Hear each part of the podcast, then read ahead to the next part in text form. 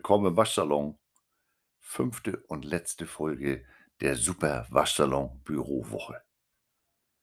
Nach der Geschichte des Super Bowl, Werbeunterbrechung, Halbzeitshow, meiner Sicht auf den Super Bowl und gestern dem logistischen Aufwand für TV-Sender, Halbzeitshow, gibt es heute mal, ich sag mal, einen gemischten Salat an Themen. Und zum Abschluss natürlich auch wieder Musik.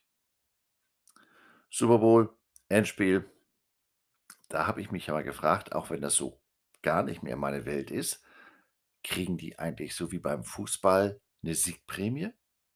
Und siehe da, es gibt tatsächlich etwas. Völlig unabhängig von den jeweiligen individuellen Spielerverträgen.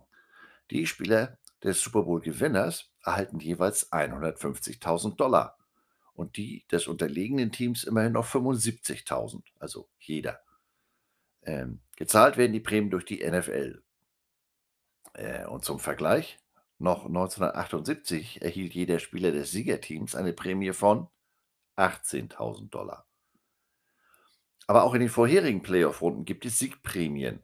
So lassen sich Spieler von der Wildcard-Runde bis zum Super Bowl-Titel nochmal rund 300.000 Dollar äh, an Prämien dazu verdienen.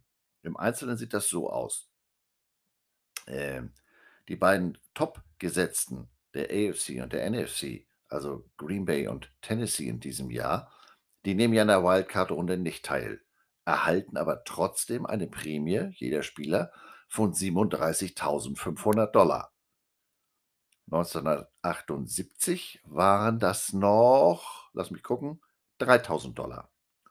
Die äh, Wildcard-Teilnehmer, die Division-Winner, die erhalten 42.500 Dollar. Also mehr als die beiden Top-Seeds, aber die müssen ja auch nicht spielen. Auch hier waren es 1978 noch 3.000 Dollar pro Spieler. Der Conference Champion bekommt 65.000 Dollar, 1978 9.000 Dollar. Und wie gesagt, der Super Bowl-Gewinner 150.000. Wo wir bei Bezahlung sind, was ist denn zum Beispiel mit den Referees, mit den Schiedsrichtern? Dazu muss man vorab erwähnen, dass NFL-Schiedsrichter keine Fulltime-Schiedsrichter sind. Das ist ein Teilzeitjob. Das heißt, die erhalten auch keine Sozialversicherungsleistung, haben aber einen sogenannten 401k-Plan mit teilweise passendem Beitrag. 401k, äh, 401k oder 401 401k Plan bezeichnet eine vom Arbeitgeber mitfinanziertes Modell äh, der privaten Altersvorsorge in den USA und seinen Namen verdankt das Modell der Verankerung im Abschnitt 401 im Internal Revenue Code, dem Hauptbestandteil des amerikanischen Steuergesetzes. Also, da passiert ein bisschen was. Und da die Schiedsrichter zusätzlich durch die NFL Referees Association vertreten werden, ist es in den jüngsten Verhandlungen gelungen, dass die NFL jährlich rund 18.000 Dollar pro Jahr in den jeweiligen Pensionsfonds einzahlt. Also geringfügig besser als bei Walmart an der Kasse. Die genauen Gehälter ihrer Schiedsrichter gibt die NFL offiziell nicht bekannt, aber gibt ja Mittel, Wege und Studien, das trotzdem herauszufinden. Demnach werden die Schiedsrichter nicht pro Spiel, sondern pauschal pro Saison bezahlt. Und da ist der durchschnittliche Wert 205.000 Dollar. Werden Sie aufgrund Ihrer guten Leistung für die Leitung von Playoff-Spielen ausgewählt, können Sie einen zusätzlichen Bonus zwischen 1.500 und 5.000 Dollar dazu verdienen. Das hängt immer ab, auf welcher Position Sie eingesetzt werden. Also ein Whitehead hat ja immer ein bisschen mehr zu tun als meinetwegen ein Side Judge, wobei der hat natürlich immer das Gesabbel von der Bank an den Ohren. Der müsste eigentlich das meiste Geld kriegen.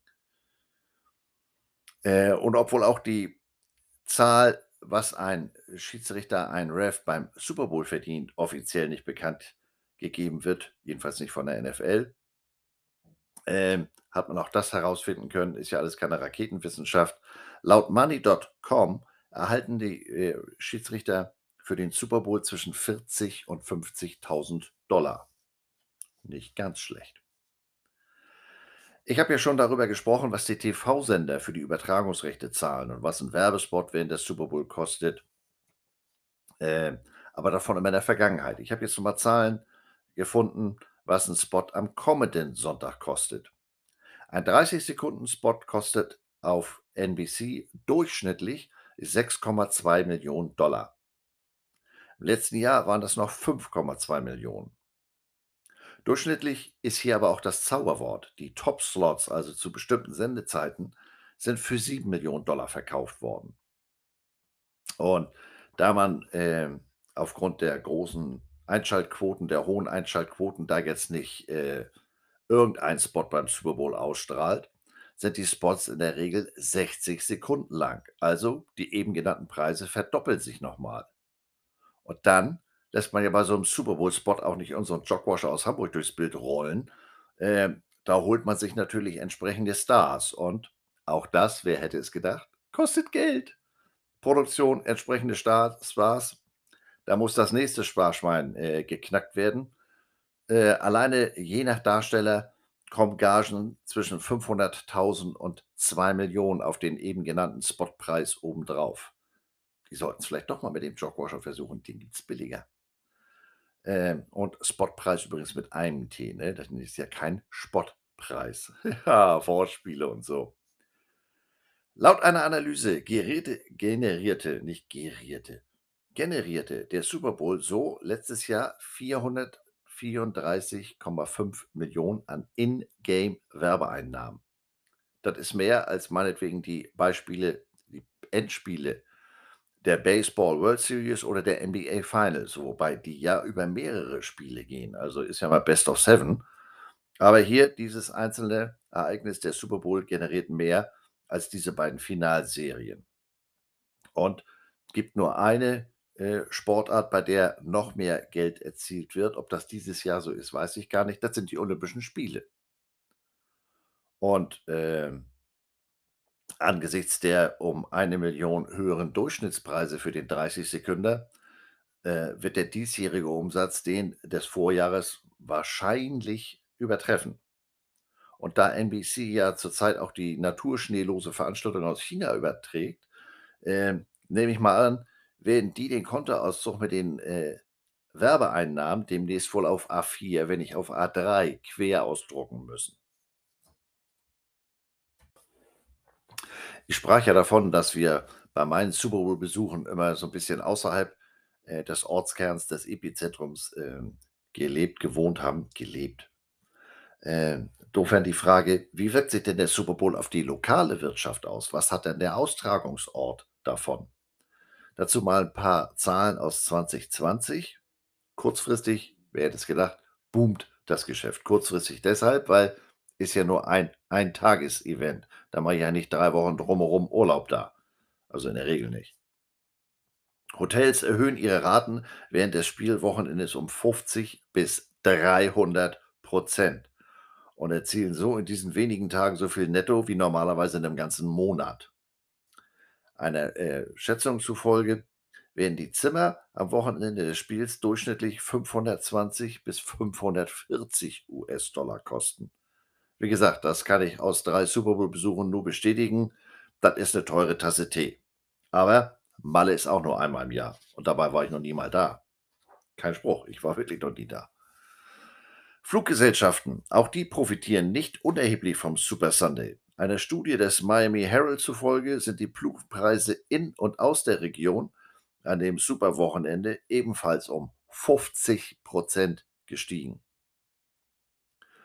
Und selbst wenn man nicht ins Stadion geht und dafür mindestens 5.000, 6.000 Dollar berappt, ähm, die Teilnahme an einer der vielen Partys in der Stadt, zu denen die Leute vor, während oder auch nach dem Spiel gehen, kostet auch mehr als ein Heiermann. Ticketpreise zwischen 350 und 1000 Dollar, nur um in die Bars und Clubs der Gegend reinzukommen. Und dann fängt der Spaß ja auch erst an. Ganzen Abend Wasser äh, oder auf dem Eiswürfel lutschen ist ja auch nichts in der Sache. Ne? Demgegenüber stehen aber auch Kosten für den Austragungsort. Veranstaltungen wie so ein Super Bowl, die sind nicht billig. Man denke zum Beispiel die ganze Masse oder die Mengen an Menschen, an Material, die für so ein Spiel äh, benötigt werden. Was ich gestern da erzählte mit dem mit der Halbzeitshow et Das kostet ja alles. Ähm und Das muss ja von irgendjemandem bezahlt werden und normalerweise ist dieser jemand der lokale Steuerzahler. Denn obwohl die NFL mittlerweile keine steuerbefreite Organisation mehr ist der Gedanke alleine, aber na ja, ähm, führt sie ein wettbewerbsorientiertes Ausschreibungsverfahren für die Städte durch, die den Super Bowl ausrichten möchten. Sprich das sind die Bedingungen, jetzt könnt ihr euch bewerben. Langweilig, Westerholz, Gelting, wer möchte denn? Man kann sich jetzt vorstellen, da sind die alle ganz wild drauf. Das, äh, erregt hohes Interesse von den Städten und Regionen, die sich davon Zehntausende kaufkräftiger Touristen versprechen. Aber im Gegenzug müssen da auch mitunter teure Zugeständnisse an die NFL gemacht werden. Im Jahr 2019 ergab eine Untersuchung des Atlanta Journal-Constitution, dass die erfolgreiche Bewerbung der Stadt für den Super Bowl in Atlanta ungefähr 46 Millionen Dollar gekostet hat. Das geschah in Form von Umsatzsteuervergünstigung, einer für Großveranstaltungen vorgesehenen Hotel-Motel-Steuer, der Erstattung aller staatlichen oder lokalen Steuern im Zusammenhang mit der Veranstaltung und obendrauf 20 Millionen US-Dollar, die von den lokalen Unternehmen zugesagt wurden. Das Geld ist aber nicht das einzige, da sind noch zusätzliche Ausgaben, äh, für so eine Stadt in eines großveranstaltet so einer Großveranstaltung wie beispielsweise Feuerwehr, Polizei, medizinisches Personal. Die müssen ja alle ihren Dienst schieben und da wird ja auch gerne mal, äh, der ein oder andere Schluck Alkohol getrunken. Die haben ja auf einmal mit einer viel größeren Zahl, ähm, an Einsätzen und an Menschen zu tun als üblicherweise. Denn äh, so kostet der große Zustrom von Touristen die Stadt zusätzliches Geld für Wartungspersonal, öffentliche Verkehrsmittel und andere lokale Ausgaben, ähm, die, wie gesagt, von einer steuerbefreiten Veranstaltung nicht bezahlt werden. Aber das soll jetzt nicht heißen, dass so ein Super Bowl für den Veranstaltungsort sich nicht lohnt. Ähm, Schätzungen gehen davon aus, äh, dass so 'n Super Bowl ungefähr zehnmal so viel Einnahmen einbringt, äh, wie die jeweilige Stadt ausgeben muss. Und insofern lohnt sich das dann am Ende des Tages schon. Aber man sollte sich das auch mal bewusst machen. Ähm, das sieht ja sonst immer so aus, als wenn, ähm, da immer nur auf der Habenseite die die Kasse klingelt, äh, und das alles, äh, Umsatz gleich Gewinn ist, ne? Alte kaufmännische Grundregel. Nächstes Thema. Warte mal. Oh, sieht gut aus. Nächstes Thema ist eines meiner Lieblingsthemen. Merchandise, Klamotten. Sobald beim Super Bowl der Apfel verklingt, scheinen die erscheinen die, äh, Champions immer äh, auf magische Weise plötzlich mit Super Bowl Championship Gear ausgestattet zu sein. Damit man dann auch sieht: „Ah, guck mal, das sind die Sieger, das sind die Verlierer“, als wenn man das nicht schon in den 4 Quartern vorher mitgekriegt hätte. Aber egal. Das ist natürlich keine Zauberei, dass die alle 'n Cap oder 'n 'n Shirt anhaben, ähm, dass das so schnell am Mann ist. Wir alle wissen nach 51 Folgen Waschsalon, das ist der Equipment Manager mit seinen Jungs und Mädels, die dafür zuständig sind, ne, von wegen Zauberei. Na ja, gut. Ähm so ein, 2 Sachen gehören noch mit dazu. Das muss nämlich früh, sehr früh vorbereitet werden.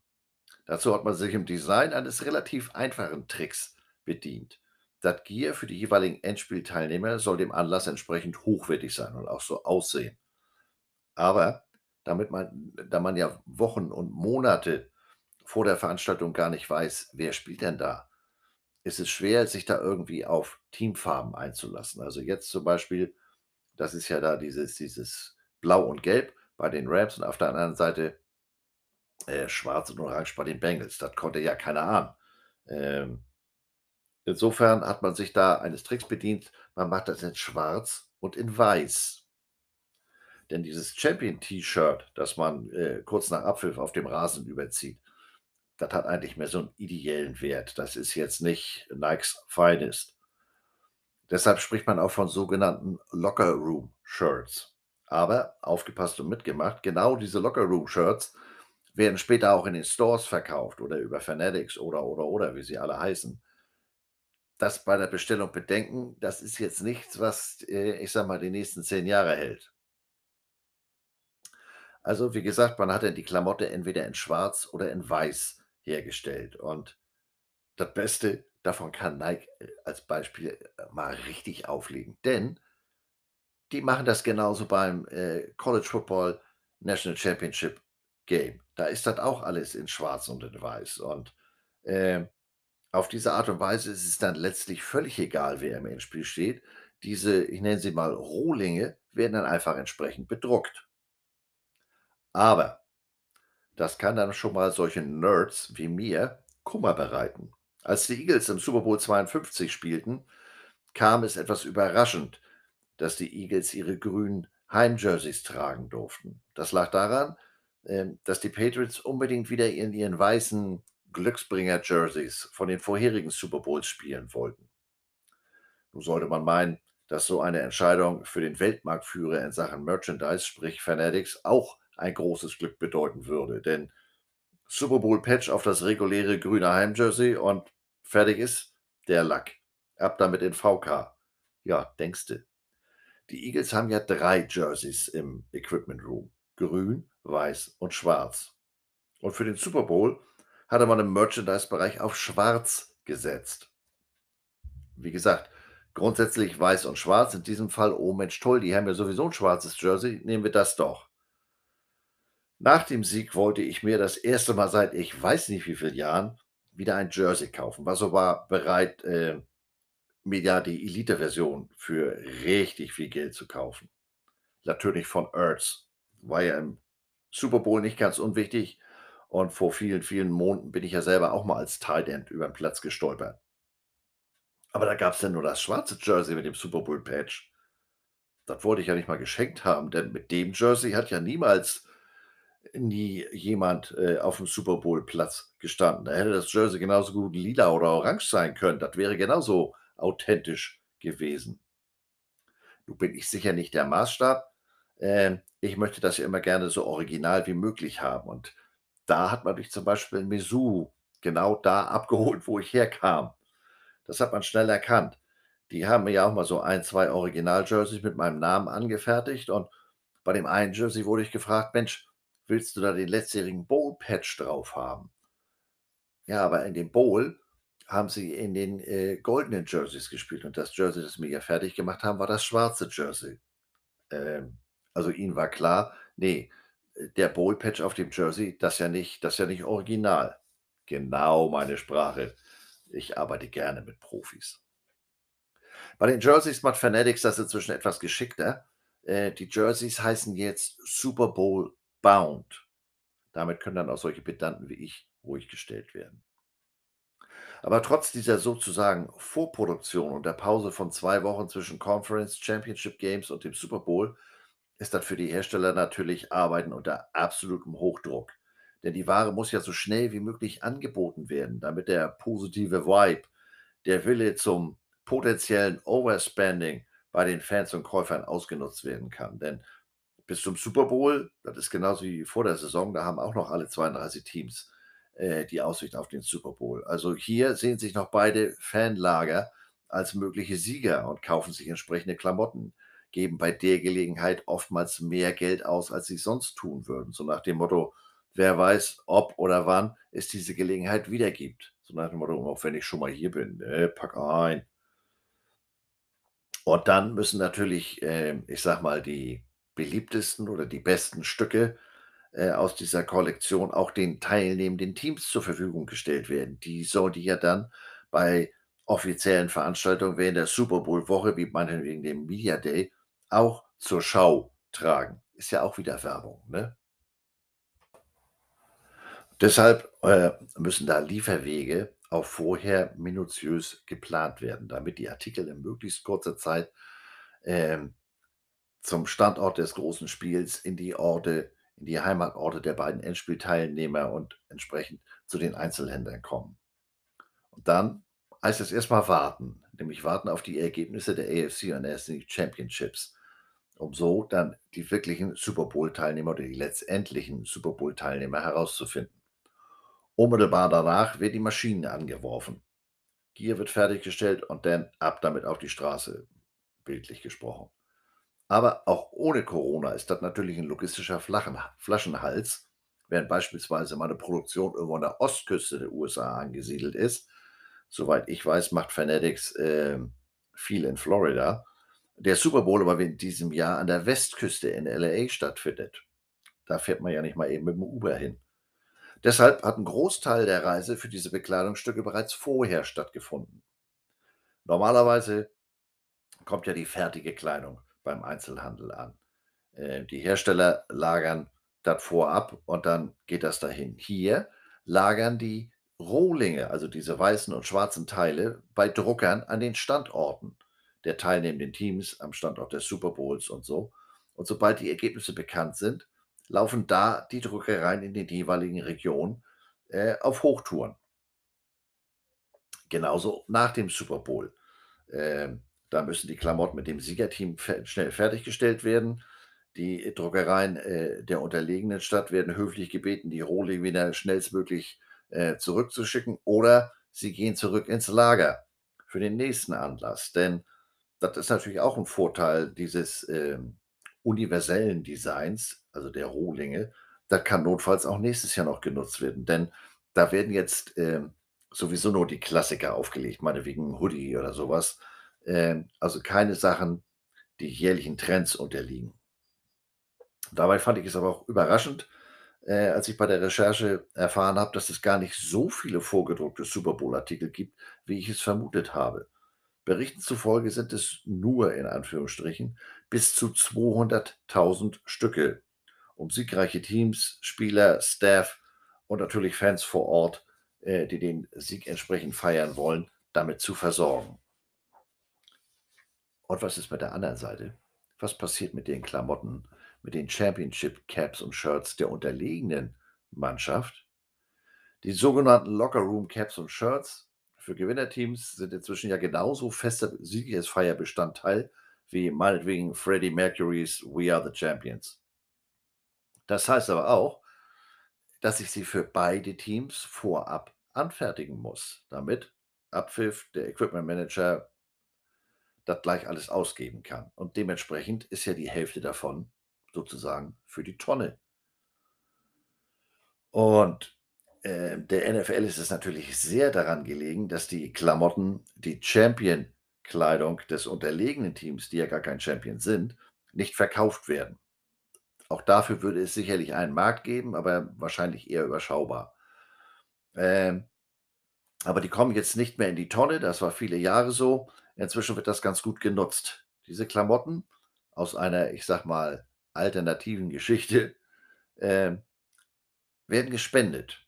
Eine gemeinnützige Organisation namens Good 360 kümmert sich um die Verteilung und hilft der NFL und anderen Unternehmen, anderen Profiligen, ähm, sozusagen die überschüssige Ware verantwortungsvoll zu verteilen, um so immer noch eine maximale Wirkung zu erzielen. Und auch hier ist die logistische Komponente nicht ganz uninteressant. Äh, wie gesagt, die NFL ist sehr darauf bedacht, diese Alternate History Klamotten aus den Läden fernzuhalten. Die Ware des Verliererteams bleibt in ihren ungeöffneten Kisten und werden auf nicht publizierten, sozusagen auf geheimen Wegen und Verteilungszentren an die Firma Good 360 geschickt. Dann arbeitet Good 360 mit anerkannten Wohltätigkeitsorganisationen zusammen, die es in eine rotierende Gruppe von Ländern weiterleiten, die von der NFL vorab genehmigt werden mussten. Und äh, so landen dann die vermeintlichen Championship Caps und Shirts leider nicht bei den Fans. Und schon wieder Themenwechsel. Ganz anderes Thema aber eins, das auch mit richtig viel Geld verbunden ist. Sportwetten. Auch da ist der Super Bowl wieder größer als alles andere. Laut dem am Dienstag von der American Gaming Association, kurz AGA, veröffentlichten Umfrageergebnissen entwickelt sich der Super Bowl 56 zum Spiel mit den meisten Wetteinsätzen aller Zeiten. Geschätzt werden es 7,61 Milliarden Dollar auf Wetten da kann ich ja so gar nichts mit anfangen. Ne? Aber jedem Tierchen sein Pläsierchen, wer es mag. Laut einer Umfrage planen schätzungsweise 31,4 Millionen Amerikaner am Sonntag legal auf das Spiel zwischen dem Außenseiter Cincinnati Bengals und den Los Angeles Rams zu wetten. Also das mit Außenseiter kommt nicht von mir, das ist hier von der AGA. Sowohl der prognostizierte Wetteinsatz als auch die Anzahl der Wettenden sind Rekorde, seit die AGA 2015 mit der jährlichen Umfrage begann. Ähm, und dementsprechend gibt es auch eine Pressemitteilung der AGA, in der es heißt, die Ergebnisse sind eindeutig. Die Amerikaner waren noch nie so interessiert an legalen Sportwetten. 30 Bundesstaaten und der District of Columbia, DC, haben derzeit legale Sportwettenmärkte. Ein deutlicher Anstieg in weniger als vier Jahren, seitdem der oberste Gerichtshof der USA ein Bundesgesetz aufgehoben hat, das regulierte Sportwetten hauptsächlich auf Nevada beschränkt hatte. Viva Las Vegas. Gegenüber dem letzten Super Bowl haben zehn weitere Bundesstaaten Wettmärkte eingeführt. Der expandierende legale Wettmarkt in den USA akzeptierte im Jahr 2021 fast 60 Milliarden Dollar an Wetten und generierte damit mehr als 4,29 Milliarden an steuerpflichtigen Einnahmen. Haha, so sieht das nämlich aus. Das lässt sich natürlich kein Bundesstaat entgehen, wenn es irgendwie möglich ist. Und so wird es auch während des Super Bowls wieder Werbespots für Sportwetten geben. Ähm, denn natürlich will die NFL hier auch mitverdienen. Jahrzehntelang hat sich die Liga vom Glücksspiel ferngehalten, weil sie befürchtete, dass dies die Integrität des Spiels beeinträchtigen würde. Die NFL führte zusammen mit der NBA, der NHL, der Major League Baseball und der NCAA einen fast sechsjährigen Gerichtsstreit mit dem Bundesstaat New Jersey über eben diese Sportwetten. New Jersey setzte sich schließlich im Mai 2018 durch, als der oberste Gerichtshof der USA den Professional and Amateur Sports Protection Act von 1992 für ungültig erklärte. Die NFL hasst das Glücksspiel mittlerweile nicht mehr, sondern liebt es, weil sie einen Weg gefunden hat, das Glücksspiels in eine äußerst rentable Einnahmenquelle zu verwandeln. Das ist mal eine blitzsaubere Wendung um 180 Grad. Jeder Drill Sergeant würde vor Glück weinen. Getreu dem Motto, was interessiert mich mein Geschwätz von gestern? Noch vor sechs Jahren erzwang die NFL die Absage geplanter Auftritte des damaligen Dallas Cowboys Quarterback Tony Romo und anderer Spieler bei einer Fantasy Football Convention in Las Vegas. Die beliebteste und wohlhabendste Profisportliga des Landes wollte nicht einmal ansatzweise in Verbindung äh, mit solchen Wettmöglichkeiten, Glücksspielgeschichten kommen und berief sich auf ihre eigenen Richtlinien, wonach Auftritte in Verbindung mit Glücksspieleinrichtungen verboten seien. Und jetzt, vier Jahre nachdem der oberste Gerichtshof das Verbot für Sportwetten äh, aufgehoben hat, hat die Sportindustrie eben diese Sportwetten als bedeutende Einnahmequelle entdeckt. Und die NFL war dabei genauso aggressiv wie jede andere Liga, ging Partnerschaften mit Wettanbietern ein, füllte ganze TV-Sendungen mit Glücksspielinhalten und ließ auch Wetten in das Stadionerlebnis mit einfließen. Sie haben Sportwettenpartner, offizielle Sportwettenpartner mit Caesars, mit DraftKings, mit FanDuel. Die NFL und ihre Teams hatten laut Washington Post 2021 schätzungsweise Einnahmen in Höhe von etwa 270 Millionen Dollar aus ihren Sportwetten und Glücksspielgeschäften. Das ist aber nur der Anfang, wenn man Experten fragt. Der NFL Executive Vice President und Chief Strategy and Growth Officer Christopher Halpin erklärte gegenüber der Washington Post, man könne definitiv sehen, wie dieser Markt wächst und äh, man würde innerhalb von zehn Jahren von äh, einem Umsatz von über einer Milliarde Dollar ausgehen. Das sind natürlich aus Sicht der NFL großartige Perspektiven. Damit verbunden sind aber auch eindringliche Warnungen. Wenn nicht ein Teil dieser Einnahmen dafür verwendet wird, meinetwegen Insider-Informationen zu schützen, die mögliche Korruption von Coaches, Spielern, Offiziellen zu verhindern und anderweitig die Integrität des Spiels zu gewährleisten, dann läuft die Liga letztendlich in sozusagen eine selbst aufgestellte Falle. Ähm, da immer mehr Dollar legal auf Profi-Footballspiele gesetzt werden, werden auch Regierungsbeamte fordern, dass die Regeln dabei so präzise wie möglich formuliert sind und natürlich auch eingehalten werden. Ich sage mal, ein einziger Skandal, das könnte reichen, das könnte die Zündschnur sein, um eine entsprechende Gesetzgebung, Regulierung und äh, oder Strafverfolgung zu sein. Und der Ausgang ist dann wirklich sehr ungewiss. Zu Beginn, als mehr und mehr Bundesstaaten Glücksspielprogramme einführten, wollten einige dieser Profisportligen, dass ein Teil der Einnahmen für die Finanzierung von Programmen, die die Integrität der Spiele gewährleistet, eingesetzt wird. Dieser Ansatz hat sich dann letztlich nie durchgesetzt. Aber deshalb äh, sollten die natürlich nicht äh, auch weiterhin nach dem höchstmöglichen Maß an Integrität streben. So zumindest die Theorie. Denn wenn sie scheitern, wird die Regierung diese Aufgabe übernehmen. Und das wird dann sicherlich nicht mit dem Fokus auf bestmögliche Einnahmen der NFL geschehen. Daher sollte die NFL und die anderen Sportligen kreativ und proaktiv denken, um alle potenziellen Probleme zu identifizieren und zu lösen, um nicht so zukünftig auf diese Einnahmen wieder verzichten zu müssen. Wie das so ist, wenn man an die Bolger mal gelutscht hat, ne, dann will man davon mehr. Aber nun wissen wir ja leider auch, dass kreatives und proaktives Denken und auch Ausführen und die Umsetzung von dieser Denke nicht gerade zu den Stärken der NFL gehören. Ähm, Stichwort Rooney Rule, da fasst du dir ja momentan auch wieder nur an den Kopf. Das sind ja auch Themen, die sind ja Jahrzehnten bekannt. Und jetzt so, ach, Weihnachten ist am 24.12. Seit wann das denn? Mit dem heutigen Abschluss der Super Bowl Waschsalon Bürowoche nähern wir uns natürlich zwangsläufig auch dem Super Sunday. Und ganz wichtig am Super Sunday ist Essen. Und deswegen geht es jetzt auch ums Essen. Das ist ja, wie gesagt, fester Bestandteil des Super Sunday. Und auch da wieder über den großen Teich geblickt.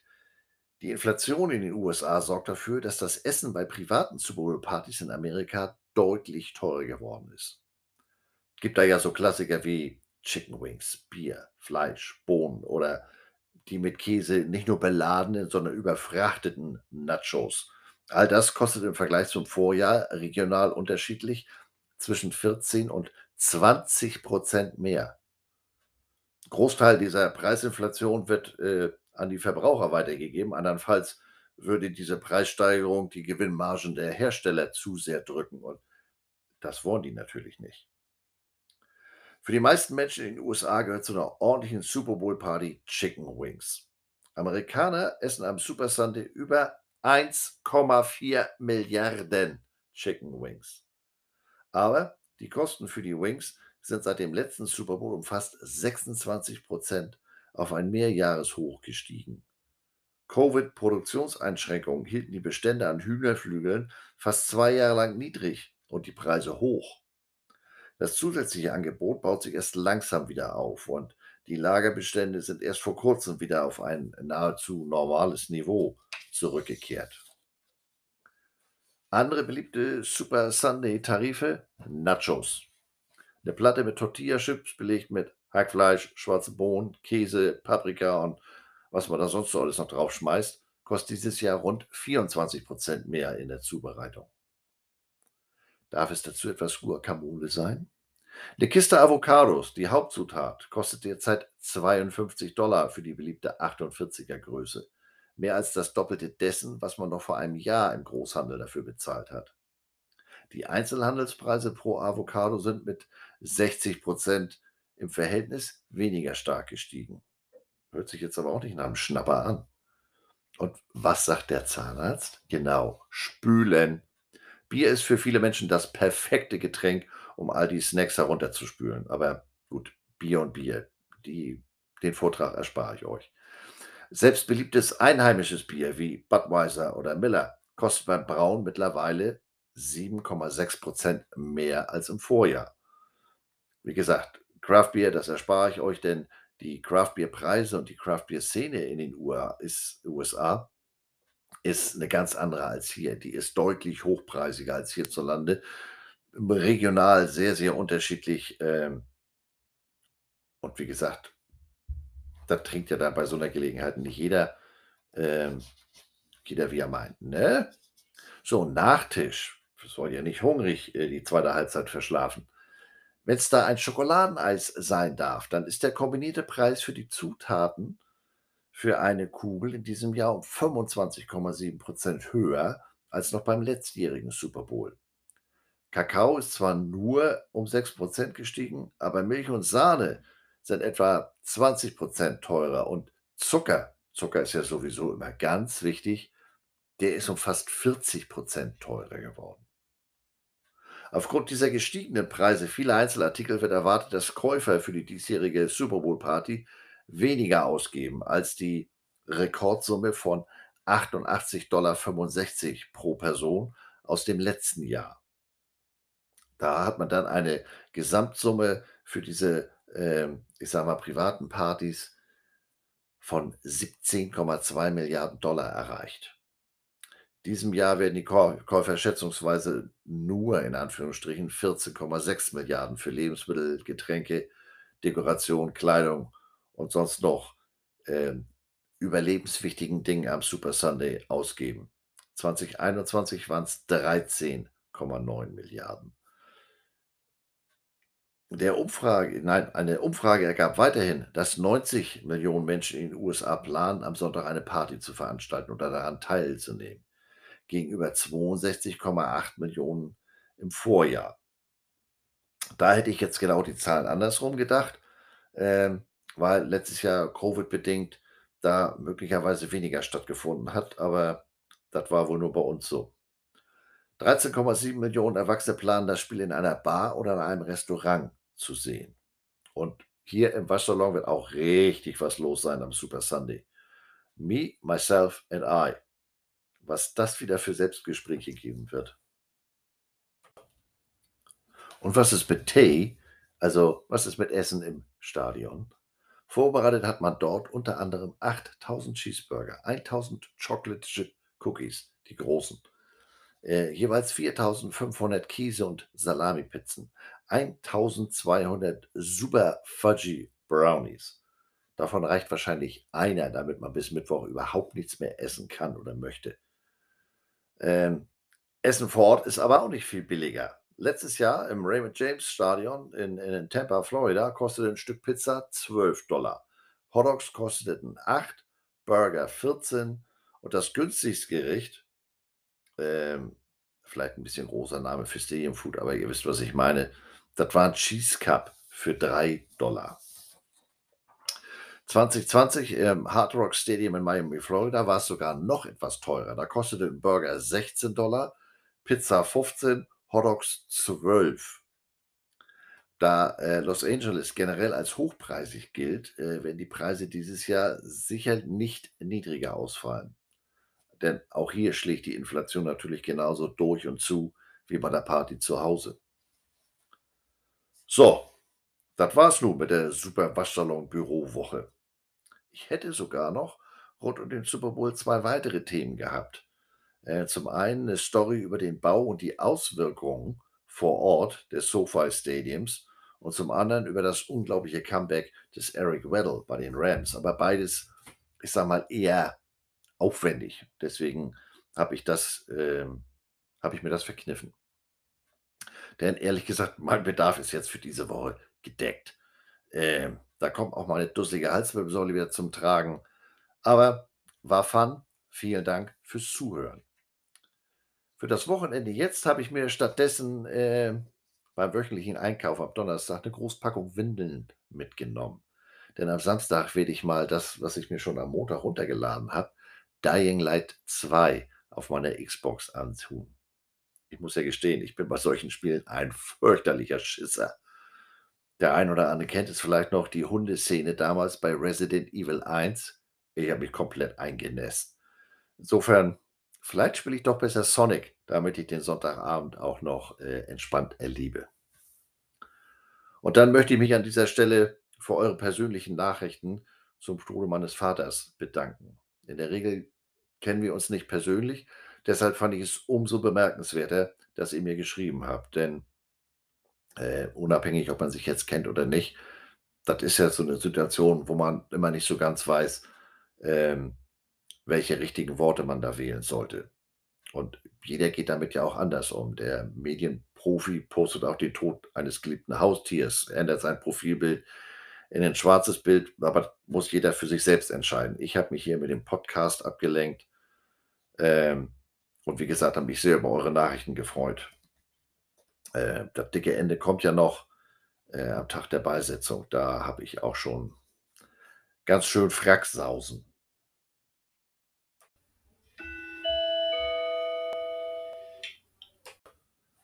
Aktuell habe ich aber auch noch für euch. Da kam gestern eine Meldung mit dem Newsletter der Fachzeitschrift Werben und Verkaufen, die mich etwas äh, überrascht hat. Nicht etwa Biathlon, Skispringen oder Radsport ist nach Fußball die beliebteste Sportart bei Fernsehzuschauern, sondern American Football. Das gab eine Panelmessung der AGF Videoforschung. Demnach erreicht American Football bei der Frage nach den beliebtesten Sportarten in der Ihr kennt das, werberelevanten Zielgruppe zwischen 14 und 49. Ich stelle gerade fest, ich bin gar nicht mehr Zielgruppe. Ähm, sehr gute 33,8 Prozent. Fußball liegt weit abgeschlagen vorne, 84,8 Prozent. Aber American Football hat alle anderen Sportarten hinter sich gelassen. Wer hätte das gedacht? So, und nun ist aber wirklich Schluss. Alles hat ein Ende, nur die Wurst hat zwei. Für nächstes Wochenende bin ich mir noch nicht so ganz klar, worüber ich sprechen werde. Ähm, ich habe da äh, 'nen Thema, das ist aber, wenn die Folge so wird, wie ich sie mir vorstelle, richtig viel Recherche. Und die Quellen habe ich zwar mehr oder weniger am Start, aber das muss aufbearbeitet werden. Ähm, und dann schon wieder viel und reichlich am Schreibtisch. Schauen wir mal, was mir da so einfällt. Den Sonntag könnte ich dafür ja nutzen. Da habe ich doch noch nichts auf dem Zettel oder war da irgendwas? Und dann, äh, kam heute Morgen 'ne E-Mail von meinem Kumpel Andi. Ähm, mit dem habe ich gestern über über Memorabilia mich unterhalten. Also, ähm Sammelstücke. Nicht irgendwelche Sammelstücke, sondern Game Worn Jersey oder signierte Helme oder, oder, oder. Äh, und da hat Andi mir so ein, 2 Sachen erzählt, wie sich sowas regelt, wie es da zur Preisfindung kommt und, und, und. Und ich muss gestehen, das ist ja so 'n Bereich, davon habe ich überhaupt keine Ahnung, weil das auch nicht so ganz mein mein mein Thema ist. Also, ich habe 2, 3 Sachen. Ich habe 'ne unterschriebene Mütze von Cris Carter. Die habe ich ja damals von dem von dem Division 3 College Team geschenkt gekriegt. Ich habe von meinem Super Bowl Besuch 'ne unterschriebene Cap von Joe Theismann, aber frag mich mal, wo ich die Mützen habe. Die an der Wand hängt das haben mir 2 sehr gute Freunde aus London mitgebracht, ein unterschriebenes Foto im Rahmen von Eric Dickerson. Ähm, damals noch bei den Rams. Das hängt damit zusammen, dass bei meinem ersten USA-Trip, von dem ich ja kürzlich erzählte, 87, da war rund in LA hingen überall Plakate mit den Rams und unter anderem von Dickerson, der ja diese diese diese Sportbrille trug. Und ich sage mal, das war so mein erster intensiver Kontakt, äh, noch vor den Eagles mit mit, äh mit der NFL und deswegen haben die Jungs mir dieses Foto mitgebracht, das hier an der Wand hängt. Aber für 'n Rest ist das irgendwie ja, da kannst du ja auch richtig viel Geld ausgeben. Und deshalb meine Frage, das hat Andi mir angeboten, ob ich da mit ihm mal zusammen 'ne Folge mache. Wäre das 'n Thema, das euch interessiert? Grundsätzlich gar nicht mal als aktiver Sammler oder vielleicht gibt es auch den einen oder anderen aktiven Sammler. Ich sage mal hat ja auch was mit Football zu tun. Ich würde das Thema ganz interessant finden. Meldet euch dazu mal. So, nun ist aber wirklich gut. Äh, gleich noch mal ein passender Song. „Tu mal so, als wenn du weißt, was du tust“, „Act Like You Know“ vom Soul Trend Orchestra. Und dann würde ich sagen, schönes Wochenende. Passt auf euch auf. Viel Spaß am Sonntag. Wir werden sicherlich, ähm, uns auf Twitter und Instagram, äh, am Sonntag oder bis dahin noch aufm über 'n Weg laufen. Bis dann. Moin, moin.